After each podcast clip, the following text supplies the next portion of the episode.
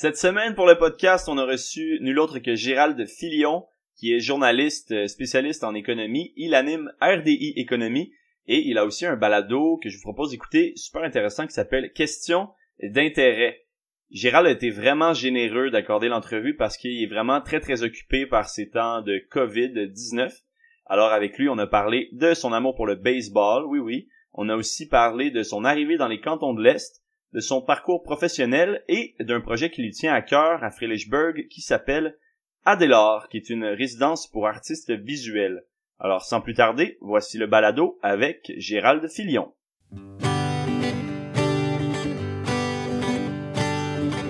En entrevue avec le plus beau monde de la plus belle région, c'est un tête à tête du canton. Alors aujourd'hui au podcast, on est avec Gérald Filion. Gérald, merci beaucoup de, prendre du temps pour le podcast. Ben, ça me fait plaisir. Merci de m'accueillir. Merci. Écoute, en plus, euh, je pense que tu es bien occupé euh, pendant ton confinement, non? Euh, oui, le confinement, c'est pas un confinement de travail. J'ai le plaisir et le privilège de pouvoir travailler. Hein. J'ai, contrairement à des, des, millions de personnes qui ont quand même perdu leur emploi. Moi, j'ai continué de travailler, puis même que ça s'est un peu accéléré pendant, pendant la crise, là, euh, compte tenu des événements. Mais ça va bien, ça va bien. C'est ça. Donc, contrairement à beaucoup de gens, toi, tu es peut-être même encore plus occupé euh, qu'avant la COVID, non? Oui, je suis. Euh, les journées sont, sont, plus longues, sont plus intenses, ça commence plus de bonne heure, bien que ça s'est un peu atténué, je dirais, depuis quelques semaines, mais OK. Mais euh, tu sais qu'il y a beaucoup de gens en télétravail qui travaillent plus qu'avant parce que la COVID-19 ah, a quand même amené son lot de, euh, de défis pour toutes sortes d'entreprises. Donc, euh, c'est pas simple. Donc, effectivement, il y a des gens qui travaillent plus qu'avant. Il y a des gens qui attendent de pouvoir avoir le, le, bonheur de pouvoir travailler de nouveau. Euh, ben oui, c'est ça. On pense aux gens, du, au personnel de la santé, évidemment, qui doivent travailler pas, pas mal plus qu'avant. Écoute, Gérald, moi, c'est, euh, ça me fascine. Euh, j'aimerais que tu me parles de, ton parcours. Comment tu es devenu euh, la sommité médiatique en termes d'économie au Québec? Comment c'est, comment c'est arrivé tout ça? Ben, d'abord, j'ai pas l'impression d'être une sommité de ah! quoi que ce soit, pour être bien sincère, mais Je, sais qu'il y a des gens qui, qui, qui m'identifient beaucoup à, à une espèce de référence en économie, mais tu sais, je suis pas économiste, je suis pas fiscaliste, je suis pas comptable, je suis, simplement un journaliste qui s'intéresse depuis 20 ans aux questions économiques. Ouais, OK.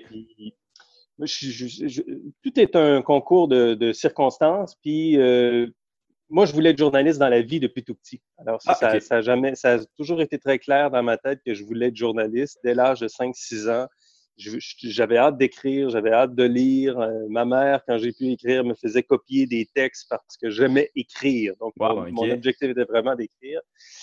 Puis, euh, donc, ça a toujours été en moi d'être journaliste. Maintenant, euh, est-ce que ça allait être en économie? pas du tout. Tu sais, quand j'étais petit, je m'intéressais beaucoup au sport. Ah, je, me je m'intéressais à la politique aussi. donc, j'étais pas parti nécessairement pour faire ça en économie. Sauf que, euh, concours de circonstances, à un moment donné, quand j'étais à TVA à la fin des années 90, au début de LCN, oui. Euh, à ce moment-là, euh, un patron m'avait demandé de faire du remplacement du journaliste en économie, à l'époque François Gagnon qui était là. Et puis moi, je voulais pas, mais finalement, mon patron m'avait convaincu. Alors, j'avais commencé à faire ça. Puis au fil du temps, à force d'en faire, puis quand je suis rentré à Radio-Canada, on me voyait dans ce créneau-là. Alors, une fois que tu mets la bille et que ça a l'air de t'aller, ben là, tu restes coincé avec la bille, mais c'est une très bonne chose parce que j'ai, j'ai réfléchi à ça, puis j'ai, j'ai développé vraiment une façon qui est la mienne de parler d'économie en plaçant euh, les humains, les êtres humains euh, au centre euh, de tout ça, de, l'économie en quelque sorte. Puis est-ce que est-ce que tu as eu quelque sorte la, en quelque sorte la, la piqûre pour, pour le sujet? Euh, j'ai pas eu la piqûre, mais j'ai euh, appris. Euh, je, dirais pas que j'ai eu la piqûre, tu sais, c'est pas un coup de foudre, mais j'ai, euh, étant donné que je me suis donné dans ma tête une forme de carte blanche, je me suis dit, c'est quoi l'économie? Qu'est-ce que j'en fais? Comment j'en parle? Moi, je, je, suis pas là juste pour parler des indices de la bourse au quotidien. Mm-hmm. Je suis là pour parler de ce que ça veut dire dans le monde du travail, dans le monde de la culture, de l'impact environnemental, de l'ensemble des facteurs socio-économiques, de m'intéresser aux entrepreneurs comme aux travailleurs, aux patrons comme aux, aux travailleurs puis aux syndicats. Tu sais, je, je, je, me suis dit, l'économie qui est au cœur de tout, qui est dans l'angle d'à peu près tous les sujets qu'on aborde ou mm. presque, euh, comment j'en parle, moi? Qu'est-ce que je fais avec ça? C'est vraiment cette construction-là qui fait que quelque part, au début des années 2000, je me suis dit, parfait, c'est là qu'on me voit, c'est là que je me vois et c'est ça que j'ai le goût de faire parce que c'est du contenu, c'est important, il faut rendre ça. très intéressant. J'ai un patron, un ex-patron qui s'appelle Pierre Tourangeau qui me disait souvent, euh, l'objectif, il y a des nouvelles importantes puis il y a des nouvelles intéressantes. OK. Et il y a des nouvelles pas importantes, puis il y a des nouvelles pas intéressantes aussi. ouais. Or, l'économie, c'est très important, mais c'est pas toujours intéressant. Alors, mon défi, c'est de le rendre intéressant parce que c'est très important d'en parler. Oui, effectivement. Mais tu, tu, trouves pas ça des fois contraignant d'être euh, d'être euh, seulement de seulement parler d'économie ou au contraire, vu que ça touche tellement, tellement d'autres euh, sphères? Ouais, non, je, non, je le trouve pas, euh, je le trouve pas contraignant dans la mesure où c'est mon créneau, c'est mon beat. Il y en a d'autres, c'est la politique, il y en a d'autres, mm. c'est l'environnement. Euh, est-ce qu'Étienne Leblanc trouve ça contraignant de juste parler d'environnement? Est-ce que Sébastien Bovet trouve ça contraignant de juste parler de politique? Euh, je, non, je, je, pense que c'est ce qui est important, c'est qu'est-ce que tu en fais. qu'est-ce que comment tu abordes les choses? Quelle est quelle est ton approche journalistique de ce sujet-là qui va faire en sorte que ça a du sens, tout ça? C'est ça l'objectif, c'est d'en parler, puis euh, que tout cela ait du sens, que ce soit cohérent. À qui on parle, de quoi on parle et pourquoi on parle de cette information-là plus que d'une autre information? Alors que ce soit de l'économie, de la botanique ou, euh, mm. euh, de la rénovation, je veux dire, il faut, il, il faut avoir un peu de réflexion derrière les informations qu'on diffuse. Ouais, je pense que c'est très bon justement pour réussir à l'amener d'une façon plus, plus facile à, comprendre parce que je pense que c'est pas nécessairement toujours euh, hyper simple euh, à comprendre. Écoute, Gérald, je voudrais, je voudrais qu'on parle un peu euh, des cantons de l'Est. oui. Tu as une résidence, non, à, Saint-Armand, ça se pourrait? Exactement. résidence à Saint-Armand depuis une dizaine d'années et ah, depuis une dizaine d'années, depuis 2010. Et puis, une résidence d'artistes aussi qu'on a cofondée avec euh, Sébastien Baranger et euh, Laurent Vernet à Fredericksburg. Et euh, moi, j'ai grandi à l'autre bout des cantons de l'Est, dans un petit ah, village qui s'appelle Lambton, qui est, qui est, pas très loin, de, si on veut, de Lac-Mégantic ou de Saint-Georges-de-Beauce. Et mon père vit toujours là, d'ailleurs. Alors, j'ai comme fait le grand écart canton de l'Est. Euh, les cantons de l'Est, c'est quoi? Ça commence au lac Champlain, je suis au lac Memphremagog, puis après ça, je suis au lac Mégantic. Euh, je suis né, je suis pas, je suis pas né, là, je suis né à Montréal, dans le fond, mais j'ai grandi à l'autre bout des cantons de l'Est, puis maintenant, j'ai une résidence secondaire euh, à l'autre bout des cantons de l'Est. OK. Puis pourquoi tu as choisi, as choisi Saint-Armand? Parce que c'est beau. parce que euh, c'est formidable. Puis l'objectif n'était pas de. De toute façon, il n'y avait pas d'objectif. On se promenait par là, puis on est tombé en amour avec le coin, puis on est tombé sur cette maison-là. c'est pas très loin de Montréal, avec la capacité mm. d'y aller toutes les fins de semaine sans que ce soit euh, trois heures de route, puis qu'on se ben dise qu'on y va pas. Puis euh, un attachement pour les cantons de l'Est en général de toute façon, parce que j'y sens, je, me sens quand même chez moi dans les cantons. OK. Et, euh, et un engagement aussi, tu sais, le, fait de, de, de, faire notre, de, de cofonder la, la résidence d'artistes qui s'appelle oui. L'objectif, c'est aussi de, de camper quelque chose. Tu sais, je me sens mm. montréalais, mais je me sens aussi canton de l'Est. Je me sens investi dans la communauté. Puis, ouais et engagé envers la communauté aussi. Ouais, Parlons-en d'Adélard, euh, un projet que tu as cofondé. Est-ce que tu pourrais justement expliquer un peu plus euh, en détail qu'est-ce que c'est? Ah, en fait, Adélard, c'est une résidence d'artistes qui accueille des artistes professionnels. Euh, c'est la deuxième saison euh, qu'on met, qu'on met de l'avant malgré la COVID-19 en respectant toutes les consignes de santé publique. Mais étant donné qu'on est une petite organisation très souple, on accueille un artiste tour à tour, euh, qui est en immersion, qui est en résidence pendant six semaines. Donc, c'est six semaines de création dans le lieu d'Adélard, qui est au cœur du village de Felixburg. Et il y a un appartement aussi qu'on a loué pour euh, l'artiste dans le village. Alors, cet artiste-là vient travailler C'est en art visuel, donc il y en a qui peuvent faire de la peinture, qui peuvent faire de la photo, euh, euh, qui peuvent faire de la sculpture, qui il y a vraiment euh, toutes sortes de choses qui peuvent, qui peuvent être faites. Et puis, et, et, le lieu aussi sert aussi d'exposition des œuvres parce que l'artiste peut, peut, présenter ses œuvres sur le lieu parce qu'on a la petite grange rouge là dans le milieu du village. Et il y a deux étages à ça. Donc, l'artiste est en bas pour travailler et à l'étage, au deuxième étage, en haut des escaliers, on, installe, on installe des œuvres qui sont ouvertes au public les fins de semaine, tout en respectant les consignes de santé publique. La distanciation, laver les mains, aplatir la courbe, tout ça. Évident, c'est pas évident. Non, c'est ça, il faut tout faire. Et on fait tout parce que c'est important. Ben oui, ça, certainement.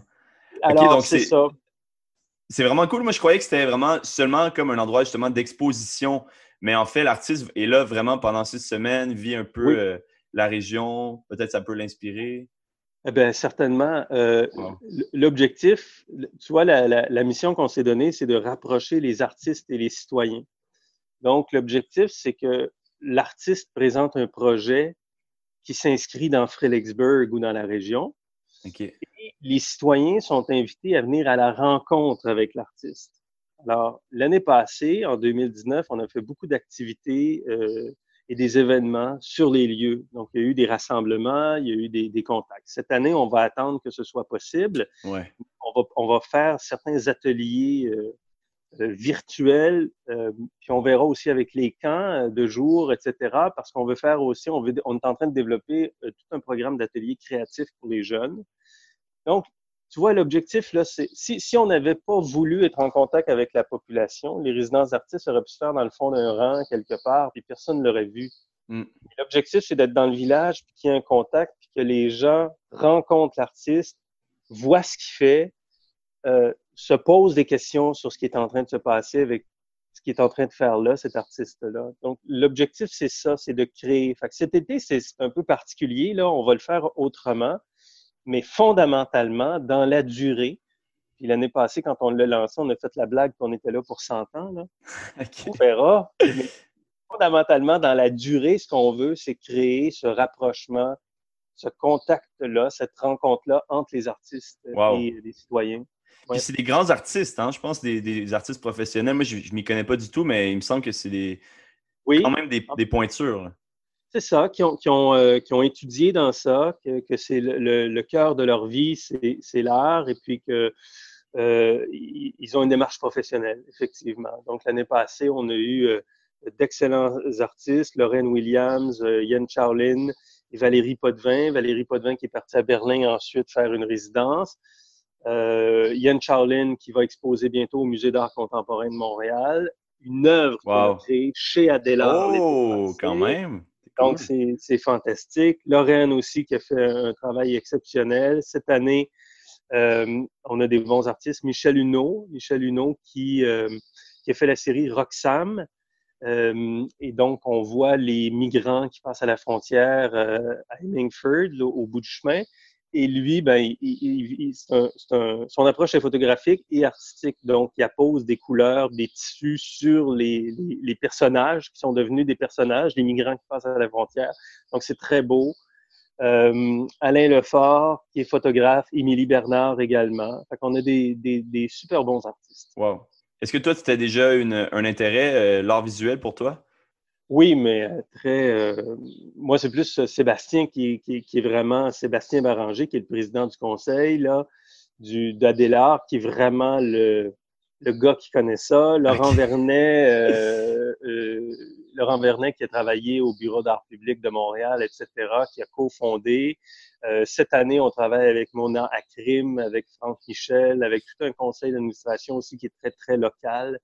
Donc, le but, c'est d'avoir du monde qui connaisse bien les arts visuels ou l'art mm. contemporain ou les approches artistiques et qui, ont même, qui, ça fait même partie de leur profession, et d'avoir des gens très ancrés dans la société, à Saint-Armand, à Fredericksburg, euh, ce que j'appelle les forces vives de la communauté. Ouais. Moi, j'en parle parce que je l'ai cofondé, mais j'ai aucun rôle dans ça. Je suis bénévole. Moi, je, je vais mettre de la peinture sur un panneau, je vais aider à accrocher. C'est comme un projet qui t'allume, là, tu sais. C'est un projet qui m'allume, mais c'est Sébastien qui est vraiment le, le, maître à bord avec Isabelle Hébert, qui est la chef des opérations, là, qui, mène euh, toutes les opérations.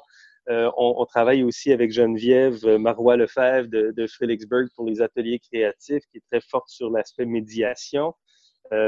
donc, tu sais, ça m'allume, mais je suis, j'ai aucune fonction officielle sauf d'y avoir pensé, hmm. d'avoir co-pensé à cette idée-là. Et, toi, Gérald, j'imagine que en ce moment, tu fais l'aller-retour assez fréquemment entre euh, Montréal et les cantons de l'Est? Oui, exactement. Là, un peu moins fait, là, je te dirais, depuis trois mois en raison de la COVID-19. Mais euh, on a, euh, oui, depuis dix ans, on fait beaucoup, beaucoup l'aller-retour. pas tous les jours, là, parce qu'on Non, la, la, vie étant ce qu'elle est, mais euh, assurément à peu près toutes les fins de semaine. Euh, cet été, on va passer l'ensemble de nos vacances euh, à Saint-Armand. Génial. disons que la retraite, tu l'envisagerais plus en campagne ou en ville?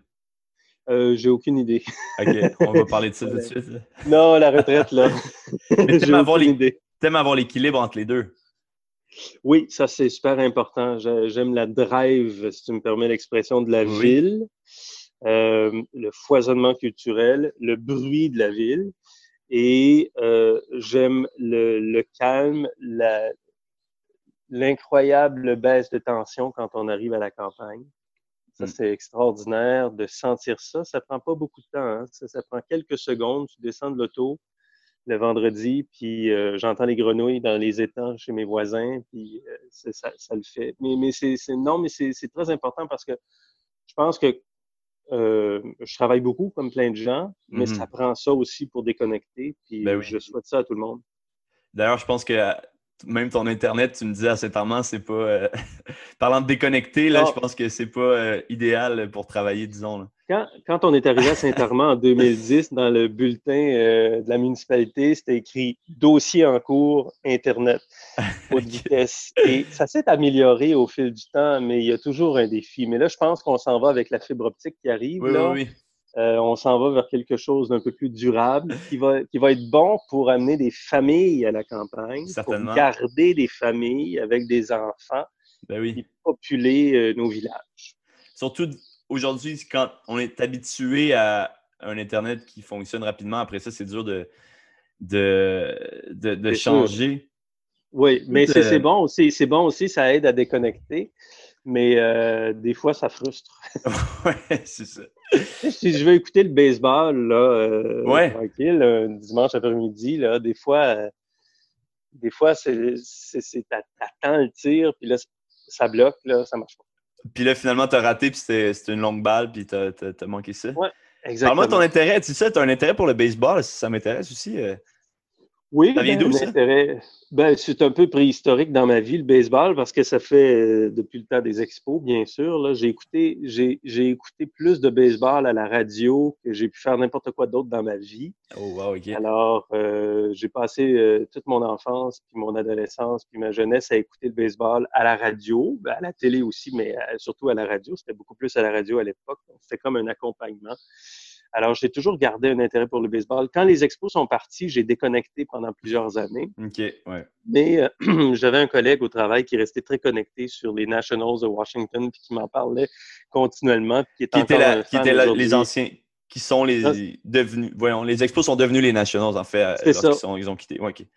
Exactement. Donc, euh, puis là, j'ai repris plus d'intérêt depuis plusieurs années. Fait que, puis c'est aussi un, simple plaisir de regarder le baseball. Je veux dire, ça reste, ça reste un sport euh, exceptionnel de par sa, son rythme, son son, euh, l'été.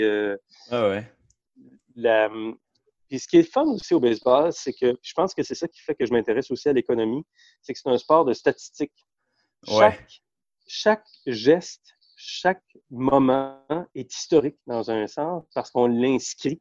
Alors, le, le, tir, le type de lancer, la vitesse de lancer, est-ce que c'est une balle, est-ce que c'est une brise, est-ce que c'est le 62e lancé? Euh, et donc, tout est inscrit au baseball. Il n'y a, a, rien qui est perdu dans un sens. Donc, tout devient une statistique. Euh, on mesure pas la vitesse des joueurs de hockey quand ils patinent ou euh, non, non, non. on va mesurer le temps peut-être qu'ils vont durer sur la patinoire, mais tu sais, c'est un sport qui où, il y a des moments d'histoire qui ne sont jamais comptés, alors qu'au baseball, tous les moments tous les moments comptent. Ça prend une grosse équipe. Euh, ça prend une grosse équipe de, statisticiens. Là. Oui, exactement. Écoute, moi, je suis fan, fan de sport, fan de statistiques, mais il y, a des trucs au baseball qui m'échappent encore, là, des, des, statistiques, justement. Il y, y, en a trop pour moi. As raison. Puis moi aussi, il y a des choses qui me. Il y a, il y a, même des. Il y a des acronymes là, pour. Euh, oui. Je me dis, voyons, c'est quoi que ça veut dire, ça, le pourcentage d'efficacité? Tu sais, il y, a, il y, a, vraiment des, des choses. Ah, il, y a, même des nouvelles choses. Il y a des nouvelles statistiques qui sont, sont ajoutées. Mais je trouve que c'est un sport intéressant pour ça, mais aussi pour son, son rythme, tout simplement. Tu sais, de, je trouve le soir, quand il fait, je, reviens du travail, mettons, je marche dans la rue, puis c'est un soir tranquille, le soleil est en train de se coucher, il fait chaud.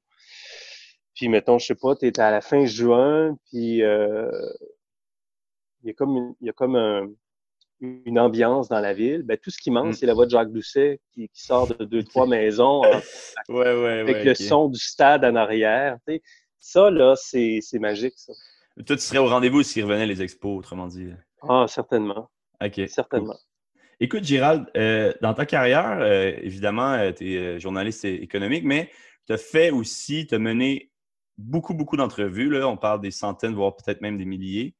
Aurais-tu des, trucs pour moi? Des trucs pour interviewer? Ben, non, mais une des choses que tu fais bien, c'est que tu écoutes. Et je pense que c'est quand on interview, l'important, c'est d'écouter. Merci. non, mais c'est vrai, c'est vraiment ça. C'est, je pense que la, la nervosité qu'on a quand on fait des entrevues comme journaliste pendant longtemps, c'est d'avoir l'impression qu'on pourrait tomber dans le vide puis de se perdre dans ses questions. Alors que quand on se fait confiance puis qu'on se met à écouter l'autre, ben c'est là qu'on est capable de, de, créer un véritable échange en écoutant l'autre l'autre invité. Puis la deuxième chose, je dirais, c'est la préparation. Donc, à partir du moment que tu connais le sujet ou que tu es bien préparé ou que tu as beaucoup de données, mmh. euh, euh, tu es capable de faire une entrevue. Parce que une entrevue, euh, là, on fait pas une. On est dans un mood où on discute ensemble, mais des fois, tu peux être dans une entrevue très serrée. Oh oui. Avec un ministre, par exemple. Puis le ministre, généralement, il y a ses lignes, il y a énormément d'informations, il y en a beaucoup plus que toi. Alors, il faut. Tu sais, il y en a plus que toi comme journaliste qui l'interview. Alors, il, faut, il faut quand même rester très aux aguets, puis avoir certaines, certaines informations, certaines données euh, donc, que tu pourras utiliser durant l'entrevue. Mais je pense que l'écoute et la préparation sont vraiment les deux, euh, les deux clés. Parfait, je garde ça en note. Et Gérald, c'est l'heure de la question qui déchire. La question qui déchire. Ouh là là. Euh, en tant que journaliste, tu fait, ben, tu fais encore, tu fais la télé, la radio, tu as fait aussi de, de l'écrit. Qu'est-ce que tu choisis, disons que tu avais un médium euh, dans lequel t'exprimer pour le reste de ta vie, ce serait lequel? Écoute, j'ai l'impression que l'écrit va pouvoir rester toute ma vie. Tu, parlais de retraite tantôt, là. Euh, tu sais, il y, a des moments où, euh, où peut-être que tu peux plus faire de télé, plus, faire de radio pour mille et une raisons. Mais si l'écrit reste, si le livre reste, si la lecture reste, ça, c'est formidable. Puis ce qui est beau aussi à l'écrit, c'est que tu dis vraiment euh, de façon très, très large et très longuement ce que tu as à dire. Je pense que l'écrit sera toujours la base fondamentale. J'ai fait de la radio euh, à Lac Mégantic euh, de 93 à 96. J'ai adoré ça. J'ai étudié même j'ai pris des cours de radio à l'UCAM. En communication, on avait des cours de radio, un profil radio. Et donc, moi, j'ai toujours beaucoup, beaucoup aimé la radio. Donc, je, je m'enlignais pour écrire ou pour faire de la radio, puis finalement, je fais, je fais beaucoup de télé, puis je, suis embauché officiellement par la télé et par RDI. Mais euh, toutes ces réponses, je dirais. OK, toutes les réponses, ils ont chacun un, un attrait. Chacun leur force, oui. Mais la, la, la légèreté de, d'écrire et de faire de la radio, c'est extraordinaire. Ouais. Euh, la lourdeur de la télé, ça nous, ça nous, c'est demandant la télé là. Tu sais, il faut se maquiller, il faut se coiffer, il faut s'habiller, ça, ça, prend les caméras, ça prend. Mm. Il, y a, il, y a une, il y a vraiment, c'est très lourd la télé, c'est très, formaté. Hein. c'est très formaté, mais c'est très fort. C'est incroyable l'impact mm. de la télé dans la vie des gens, l'impact de l'image, en fait, je dirais. Au-delà de la télé, c'est toute l'image. Euh, je veux dire, YouTube, euh, c'est une autre forme de télé, là, dans un sens. C'est ah, sûr. Alors, c'est incroyable l'image, mais le, le, le, bonheur de la radio, puis de passer directement sans aucun filtre, euh, c'est assez exceptionnel, ça. Moi, j'adore vraiment euh, la radio. Euh, décris-moi une journée, si tu en as une, une journée typique dans, ta peau. De ce temps-ci, ma journée commence tôt. je suis au bureau pas tard. On est en onde dans l'avant-midi avec le point de presse de Justin Trudeau parce que le gouvernement du Canada, c'est le gouvernement du Canada qui a fait la plupart de toutes les annonces liées euh, à l'économie, puis surtout à l'aide aux, gens là, durant la COVID-19. Ouais. Euh, euh, bulletin du midi, préparation dans l'après-midi euh, de, de l'émission du soir, les téléjournaux, la radio aussi, parce que je fais une chronique chez Annie Desrochers l'après-midi. Mm. Alors, mes journées, mes journées ont 10, 11 heures facilement. Wow. En temps normal, euh, j'ai pas la partie euh, Justin Trudeau le matin et bulletin du midi. Donc, en temps normal, j'arrive quand même vers 10 heures le matin au bureau. Et je travaille sur ma journée. J'ai plus de temps pour travailler sur la journée et sur l'émission du soir et sur euh, les différentes interventions. Mais là, en ce moment, il faut commencer par aller en ondes. Wow. Et euh, et c'est comme ça, mais c'est exceptionnel. Je veux dire, je regarde mon collègue Patrice Roy qui fait des heures et des heures d'émissions spéciales, puis Sébastien Bovet, puis Madeleine euh, Blémorin, puis, puis tous les collègues qui sont, qui sont sur la COVID-19 depuis trois mois. Là. Mm. Notre vie est un peu spéciale depuis trois mois, disons. Est-ce qu'en temps normal, lorsque tu arrives à 10 heures, est-ce qu'avant 10 heures, tu décroches complètement ou tu es, déjà en train de, de... Non, les journalistes, je pense qu'on décroche jamais. C'est même la fin de semaine, euh, je prends des notes, euh, je m'envoie des articles, je lis des choses qui m'intéressent. Euh. Alors, pour décrocher, il faut que j'aille faire de la peinture chez Adélard ou il faut que j'aille dans mon jardin. Puis c'est ça, qui fait que ça fait du bien de, de, de, pouvoir décrocher. Mais en même temps, l'engagement, le, le, le, plaisir d'être journaliste, c'est qu'on apprend on apprend sans cesse. Je veux dire, c'est un travail où on est mm. payé pour apprendre. Puis on n'a jamais terminé d'apprendre, puis on a toujours soif d'apprendre, puis de lire un truc là-dessus, puis de voir un autre truc là-dessus. Donc, euh, puis de l'expliquer à, d'autres gens par la suite. Oui, c'est pas lourd là, c'est pas, j'ai pas l'impression d'être submergé par. Tu sais, je fais pas un travail pénible. Il y, a des, gens qui dans la vie ont, il y a une pénibilité de leur fonction. Et si tu leur demandes de faire 11 heures au lieu de 7, si tu leur demandes de faire une sixième journée, euh, si tu euh, euh, réduis le nombre d'intervenants, les ratios, les fameux ratios par, euh, par bénéficiaire ou par enfant, tu viens alourdir la tâche, ça rend le travail pénible. Moi, je suis pas dans un travail pénible c'est super intéressant ce qu'on fait. Mm. On apprend. Oui, c'est exigeant. Oui, c'est fatigant, mais je veux dire, euh, je, je, je, je, suis passionné par ça, mais j'ai du plaisir à faire ça. Ah, mais c'est génial. J'ai une question d'économie, OK? Vas-y. Et qu'est-ce que tu je sais pas si j'ai la réponse, par exemple. OK, ben, ça, va être une opinion. Qu'est-ce que tu penses du euh, concept euh, du crédit? Ben, c'est le, le, le crédit est le moteur de l'économie depuis 30-40 ans. Je veux dire, euh, toute la croissance économique s'appuie sur le crédit. On n'est plus, on est, on plus dans une croissance, euh, si on veut, euh, une, une, croissance, comment je dirais ça? On n'est pas dans une croissance simple de l'économie. On est dans une croissance à crédit de l'économie. Sans le crédit, il est très difficile de penser qu'on peut augmenter la consommation. Mm. Parce que les, le revenu moyen ou les salaires moyens, la rémunération de la classe moyenne, si on veut, en tenant compte de la croissance des prix et donc de l'inflation au fil du temps, n'a à peu près pas monté. Donc, le pouvoir d'achat n'a pas beaucoup augmenté, ou pas du tout, euh, pour la plupart des gens. Donc, si ton, ton pouvoir d'achat n'augmente pas, comment tu augmentes ta consommation? C'est en empruntant. Et le système euh, a favorisé cela. Donc aujourd'hui, on est, on est rendu à 170-175% euh, euh, d'endettement par rapport aux revenus disponibles. Autrement dit, pour 100 dollars de revenus disponibles, de 175 pièces de dette. Et euh, ça, ça, ça, a doublé, ça a triplé depuis 20 ans, ce, ce ratio-là.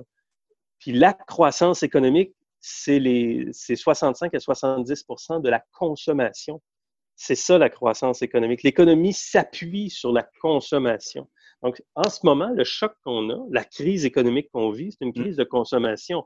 On, on a fermé l'économie, on a fermé 40% de l'économie, on a mis des millions de personnes à la porte ils peuvent plus consommer, ces gens-là. Donc, c'est une crise de consommation. On n'est pas dans une crise, on n'est pas dans une crise financière, on est dans une crise de la consommation. Ils n'ont plus les moyens de, de consommer autant, finalement. C'est ça.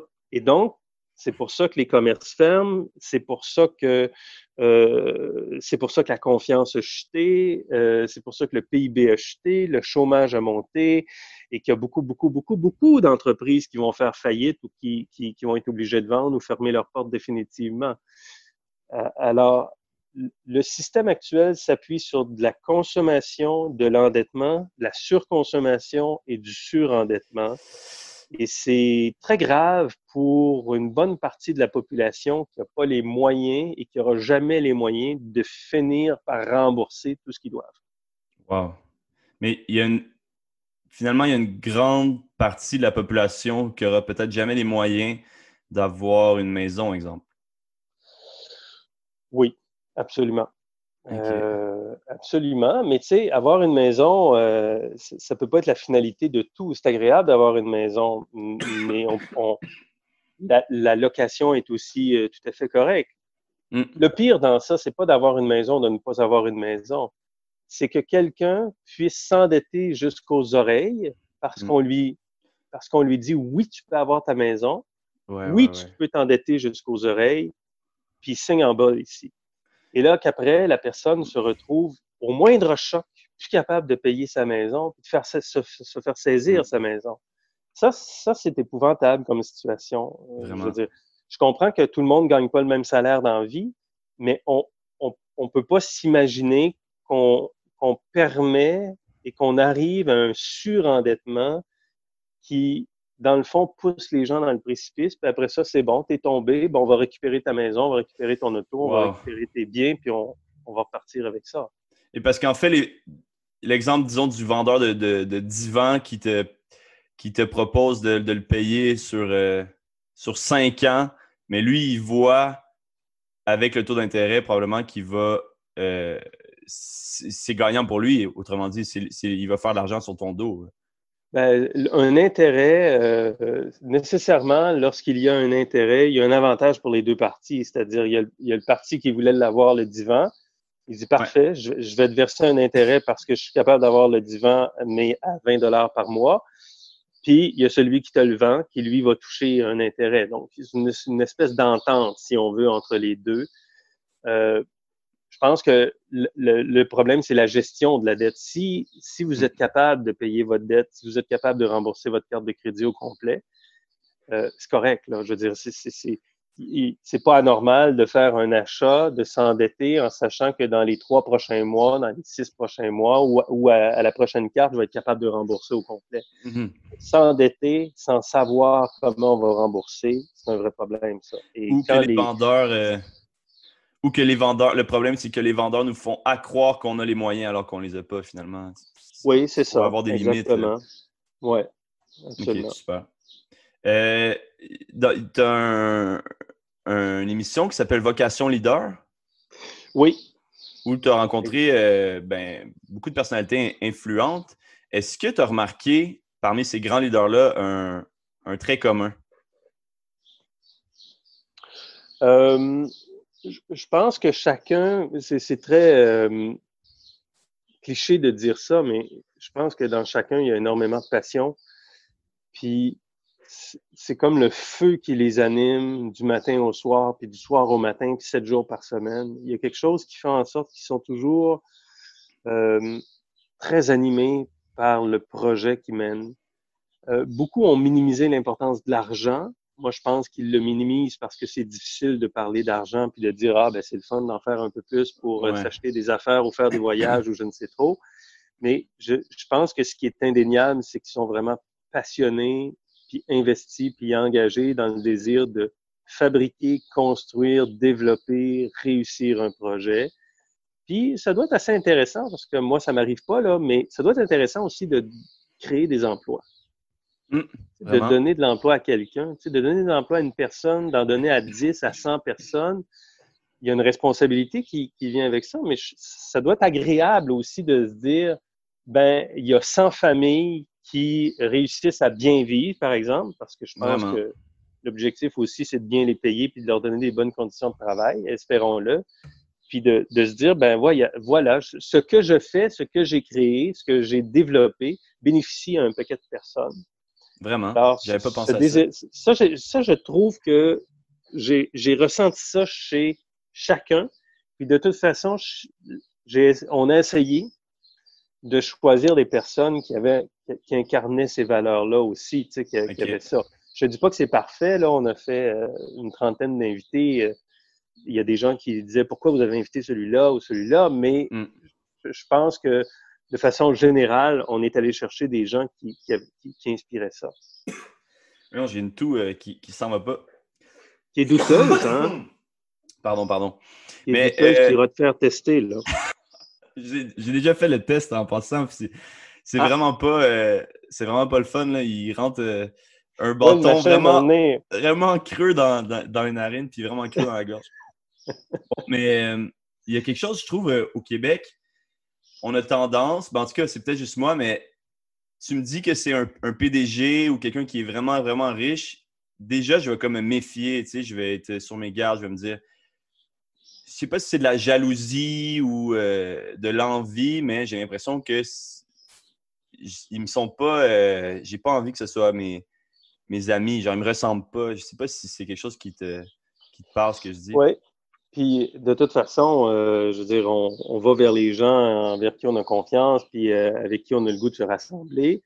Euh, je pense qu'il y a eu beaucoup d'abus, de, scandales. il y a eu beaucoup de déconnexion aussi. Tu sais, tantôt, je te disais, moi, je veux pas, je veux pas être le journaliste en économie qui parle juste des indices boursiers puis qui s'adresse juste à une mmh. catégorie de gens euh, les mieux nantis de la société parce que moi non plus, je me reconnais pas directement dans ça. Je suis journaliste, je suis pas PDG, je suis pas un homme d'affaires, je suis pas une femme d'affaires, je suis pas un, je suis même pas un, je, me considère même pas comme entrepreneur, même si on a fait un projet à mm qui relève quand même de l'entrepreneuriat. Mais c'est la, la, connexion, puis il y en a, il y a, il y a beaucoup de gens qui en ont parlé. La connexion, la déconnexion entre les hauts dirigeants puis l'ensemble de la population, elle est réelle. Et il y en a qui travaillent pour avoir une vraie connexion puis garder les deux pieds sur terre. Il y en a qui font ça, mm-hmm. mais il y en a qui, qui, qui, se tiennent bien dans, dans, les hauteurs de leur fonction puis qui n'ont pas du tout envie d'entrer en contact avec, euh, avec tout le monde. Là. Alors, euh, ton sentiment est tout à fait normal, puisque c'est celui qui, qui t'habite, là. Oui, ouais, exact. Ça ou ça? Écoute, Gérald, on va finir ça avec un, un ça ou ça. Donc, euh, je vais te donner deux choix. Tu vas, tu vas choisir, puis tu vas me dire euh, pourquoi, tout simplement. Alors, euh, pour commencer, matin ou soir? Matin. beaucoup plus d'énergie. Je suis capable d'aller courir le matin. je peux faire mille. Tout, ce que j'ai à faire, je fais ça le matin. Parce que le soir, j'arrive là, puis c'est comme une, une pente abrupte.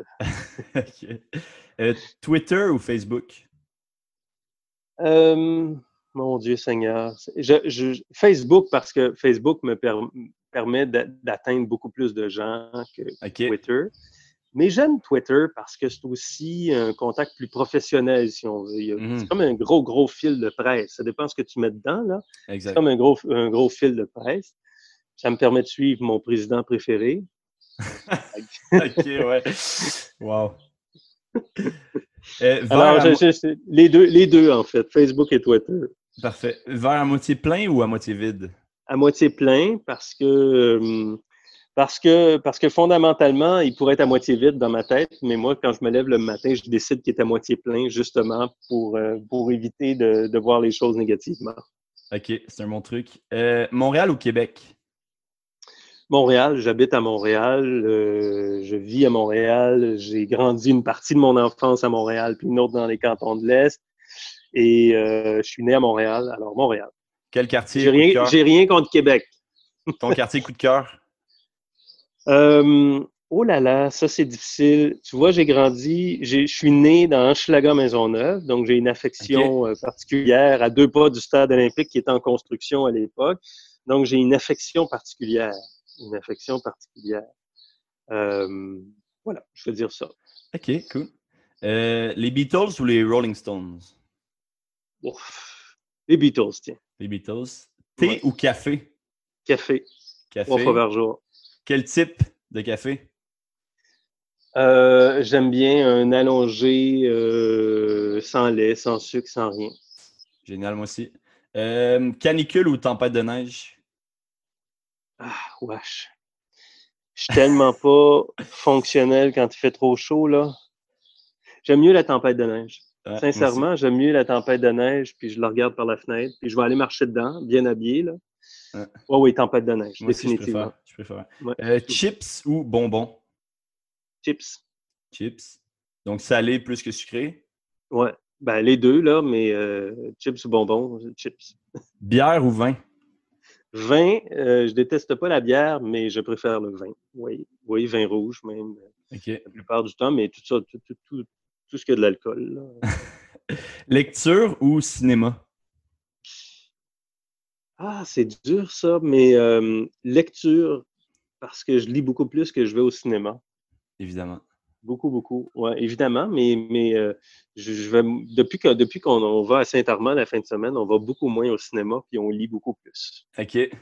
J'allais dire que tu dois lire beaucoup plus des articles que des livres, en fait, mais. Euh, oui, pendant, pendant mes périodes, quand je travaille, c'est dur pour moi de me lancer dans des romans, mais dès que j'ai des vacances, je ne lis que des romans. Alors là, je me prépare une pile tranquillement pour cet été. Là. OK. Et finalement, euh, Gérald, euh, l'argent ou la gloire? Toi qui étais spécialiste en économie. Euh, je peux-tu prendre le mot ou entre les deux, là? Ou, tu choisis le ou? l'argent ou la gloire, wesh. Euh, pas obligé de répondre. Sinon, j'en ai un. C'est quoi la gloire? Ben, la gloire, c'est de, je sais pas, de se faire aduler, d'avoir des, des, des, des, fans, des... Mais c'est une drogue, ça, parce que il faut, faut garder les deux pieds sur terre toujours. On peut pas, on peut pas partir sur une ballonne, là, sinon, euh... non. Donc, je ne réponds pas à ça. Ben, je vais dire l'argent. Je vais dire l'argent, mais un petit peu juste pour être capable d'aller à la campagne puis de faire des voyages, tu sais, je, dans, dans le sens correct de dire c'est agréable d'avoir un peu de moyens, pas de gagner des millions, de gagner un peu d'argent pour être capable de faire des choses. C'est ça, exact. C'est ce que je souhaite à tout le monde. Mm. C'est vraiment ça. C'est dans ce sens-là que je, me, je me dis, bon, ben l'argent, c'est correct d'en avoir ou d'en faire euh, euh, dans, dans l'objectif de mieux vivre. Exact. D'en avoir assez, finalement, mais pas euh, d'avoir des moyens trop, trop ridicules. Non, mais c'est parce qu'on ne peut pas manger trois filets mignons au souper tous les soirs, de toute façon. Mm. À un moment donné, il y, a vraiment des limites et ces limites-là sont très, très, très dépassées par beaucoup de gens. Oui, malheureusement. Merci beaucoup, Gérald. Hein? Hey, merci. Vraiment, vraiment apprécié. Écoute, euh, je sais que tu as une journée très chargée, donc euh, je vais te laisser euh, aller couvrir le point de presse de, de, de M. Trudeau. Voilà, je vais faire Juste après avoir fait ton entrevue au tête-à-tête des cantons, quand même. Hein. Exactement. C'est ce que j'aime de ma journée. Elle sera diversifiée. Génial. Merci, Gérald. Salut, Jules. À la prochaine. Merci. Bye. Salut.